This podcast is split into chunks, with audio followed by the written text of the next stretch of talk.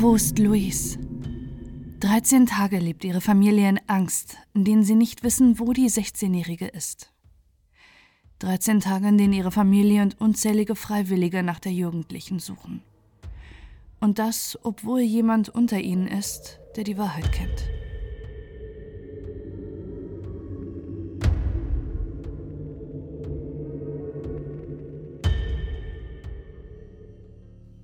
Louise Smith wächst mit ihrer Mutter Rebecca in der kleinen britischen Stadt Havant in der Grafschaft Hampshire auf.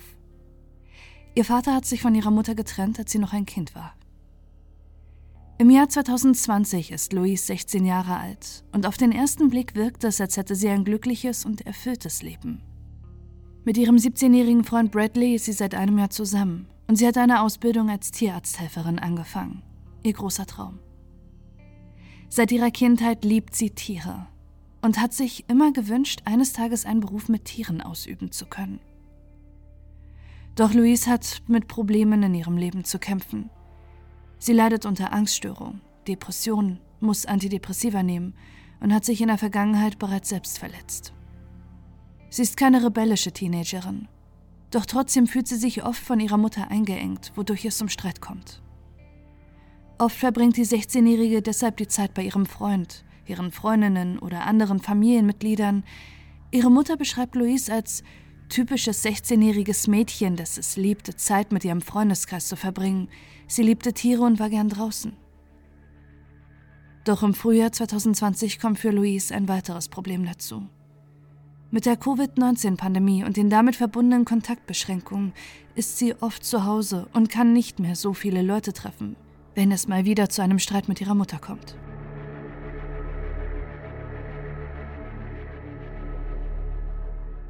Im April bittet sie ihre Mutter deshalb vorübergehend bei ihrer Tante Cheslin und ihrem Mann Shane Mace einzuziehen. Sie hat schon immer ein gutes Verhältnis ihrer Tante. Sie ist mit 29 Jahren deutlich jünger als ihre Mutter und die Teenagerin fühlt sich oft von ihr besser verstanden und nennt Cheslin und Shane aus Spaß Mama und Papa. In der Hoffnung, dass sich die Spannung zwischen ihr und ihrer Tochter bessert und sie sich wieder näher kommen, stimmt Rebecca zu. Ein Fehler, den sie für immer bereut.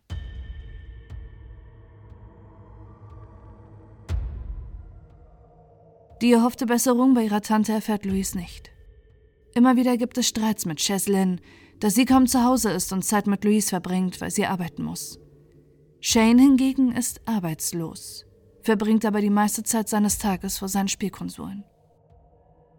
Ihren Freundinnen schreibt sie unter anderem, dass Cheslin sie wie ein Kind behandelt und dass sie und ihr Mann einfach abscheulich sind. Einer Freundin schreibt sie, dass der 29-jährige Shane ihr gegenüber unangenehm ist es auf sie wirkt, als würde er mit ihr flirten und immer wieder Körperkontakt sucht, indem er seinen Arm um sie legt oder sie kitzelt. Einer Freundin schickt sie zum Beweis ein Snapchat-Video, das ihren Onkel zeigt, wer ihre Füße kitzelt. Auch Louis Freund Bradley fällt die seltsame Beziehung von Shane zu seiner Freundin auf. Ihm gefällt es nicht, dass Louise bei ihrer Tante und ihrem Onkel lebt. Auch der 16-Jährigen wird zunehmend klar, dass sie bei den Mays nicht weiterbleiben kann. Am 7. Mai 2020, einen Tag vor ihrem Verschwinden, schreibt sie einer Freundin, ich muss hier raus, lange Geschichte. Ihre Freundin Samantha bietet ihr an, so lange bei ihr unterzukommen und auch Bradley könne so lange bei ihr übernachten. Die 16-Jährige stimmt freudig zu und geht an diesem Morgen wie gewohnt zur Schule. Doch Cheslin hat bereits mitbekommen, dass Louise ausziehen will. Insgesamt 51 Mal versucht ihre Tante, sie an diesem Tag anzurufen. Doch die 16-Jährige ignoriert die Anrufe.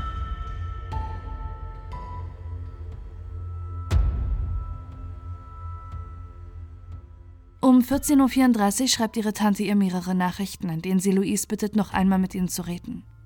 Bradley ist ebenfalls bei diesem Gespräch dabei. Er spricht Louise Unbehagen in Shanes Gegenwart an und dass sie beide das Gefühl haben, der 29-Jährige würde mit Louise flirten. Doch Shane wehrt sich gegen die Anschuldigung die 16-Jährige würde schließlich ihn anmachen.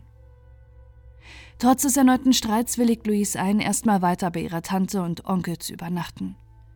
Später heißt es vor Gericht, dass Louise ein verletzliches und leicht zu beeinflussendes Mädchen ist.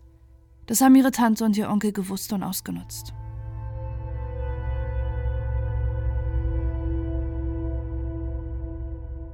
Am Abend des 7. Mai nehmen Überwachungskameras in einem nahegelegenen Supermarkt Louise und ihren Onkel beim Einkaufen auf. Es sind die letzten Aufnahmen, die Louise Leben zeigen. An diesem Abend scheint Louise aufgewühlt zu sein. Sie schreibt einigen Freundinnen und Bradley, dass sie getrunken und sich selbst verletzt hat. Sie fragt einige Leute, ob sie sich noch in der Nacht mit ihr treffen könnten, aber niemand hat so spät noch Zeit. Außerdem ruft sie eine Telefonseelsorge an. Am nächsten Morgen verbringt sie viel Zeit an ihrem Handy, wie die Auswertung der Daten zeigen. Sie verschickt Fotos über Snapchat und plant mit ihren Freundinnen ein Treffen für den nächsten Tag und will sich um 15 Uhr mit Bradley treffen. Um 12.49 Uhr wird ihr Handy das letzte Mal benutzt. Danach wird es still. Am Nachmittag kommt Bradley ins Haus der Mays. Er will Louise abholen, wie er es mit ihr verabredet hat. Doch nur ihre Tante ist zu Hause und weiß nicht, wo ihre Nichte ist. Mehrmals versucht Bradley, seine Freundin zu erreichen. Doch weder auf Anrufe noch auf Nachrichten reagiert sie. Es kommt ihm sofort merkwürdig vor, da Louise sonst ununterbrochen an ihrem Handy ist. Um 16 Uhr kommt Shane nach Hause. Er weiß auch nicht, wo Louise ist. Er war mittags mit ihr im Skatepark. Danach habe er sie nicht wiedergesehen, da Louise ihm gesagt hatte, dass sie noch eine Freundin trifft. Niemand aus dem Freundeskreis oder in ihrer Familie weiß, wo Louise ist. Deshalb informiert Cheslin um kurz nach 18 Uhr die Polizei, die umgehend eine Suche nach der verschwundenen 16-Jährigen einleitet. Es werden Spürhunde und Helikopter eingesetzt. Spezialteams der Polizei und über 300 Freiwillige suchen nach Louise Smith, deren Verschwinden schnell die britischen Medien bestimmt. Erst am 21. Mai 2020, 13 Tage nach dem Verschwinden der 16-Jährigen, wird aus der Ungewissheit traurige Realität. Louise ist tot und die Polizei weiß bereits, wer ihr Mörder ist.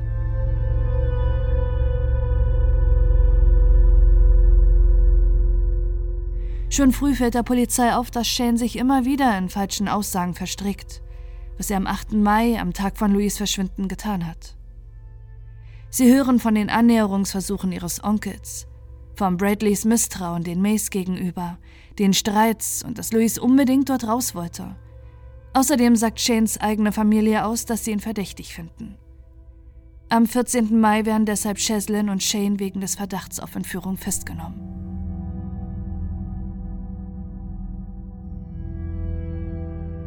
Nachdem Louis lebloser Körper gefunden wird, gibt es keine Zweifel mehr, dass ihr eigener Onkel die 16-Jährige getötet hat.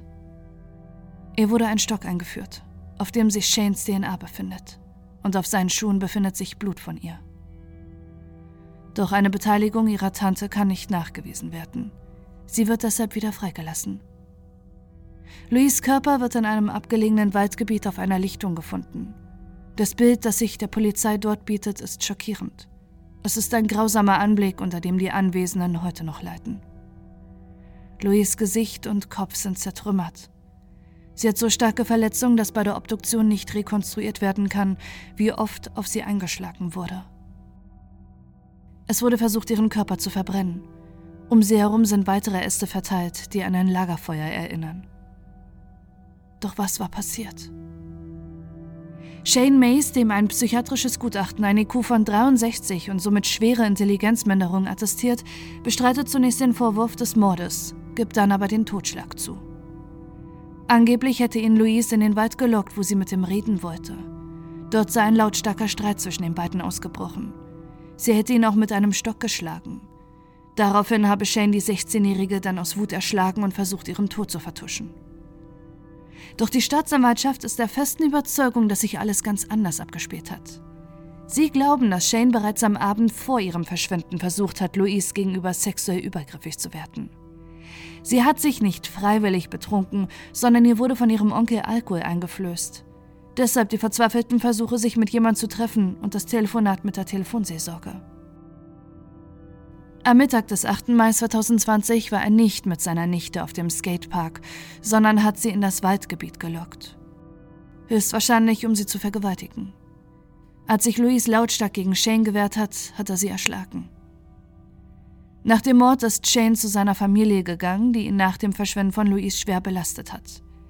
Er habe unruhig auf sie gewirkt, hat ungewöhnlich stark geschwitzt und ist plötzlich fluchtartig gegangen, als sie nachgefragt haben, was mit ihm sei. Danach nehmen ihn Überwachungskameras in einem Supermarkt auf. Nach dem Mord an seiner Nichte kauft er Tiefkühlpizzen. Ende des Jahres 2020 beginnt der Prozess gegen Shane Mays. Die Beweise gegen ihn sind erdrückend, auch wenn Louis Onkel immer noch auf Totschlag plädiert. Es werden die Chatnachrichten vor Gericht zugelassen, die beweisen, dass sich Louise bei ihrer Tante und ihrem Onkel unwohl gefühlt hat. Es wird das Snapchat-Video vorgespielt, das Shane zeigt, wie er Louise kitzelt. Und ihr Freund Bradley bestätigt vor Gericht, dass Cheslin und Shane trotz des Streits unbedingt wollten, dass Louise weiter bei ihnen lebt. Inwieweit ihre Tante im Mord der 16-Jährigen involviert war oder zumindest Bescheid wusste, weiß man auch nach dem Prozess nicht. Ihr kann nichts nachgewiesen werden. Zweifel an Shanes Schuld gibt es dagegen nicht. Das Gericht ist überzeugt davon, dass er vorsätzlich getötet hat. In der Urteilsverkündung wird betont, dass er das Vertrauen eines sensiblen und beeinflussbaren Mädchens ausgenutzt hat, um seinen eigenen Trieb zu befriedigen. Als sie sich wehrt, tötet er sie auf brutalste Weise und versucht dann sogar noch seine Tat zu verschleiern und ihren Körper zu verbrennen, um mögliche DNA zu beseitigen. Shane Mays wird wegen Mordes im Dezember 2020 zu mindestens 25 Jahren Haft verurteilt. Doch für Louise Eltern ist auch der Urteilsspruch kein Trost. Sie leiden stark unter dem Verlust ihrer Tochter und ihr Vater wird jede Nacht von Albträumen geplagt. Vor Gericht richtet Louise Mutter ihre letzten Worte direkt an Shane. Du hast mir einen Teil meines Herzens genommen, der nie ersetzt werden wird. Du hast meine Tochter Louise auf so traumatische Weise getötet und was du danach getan hast, ist unbeschreiblich. Du bist ein Monster. Wer hat dir das Recht zu so etwas gegeben? Ich hatte keine Chance, mich zu verabschieden, ihre Hand zu halten oder gar sie zu küssen. Das werde ich niemals verzeihen.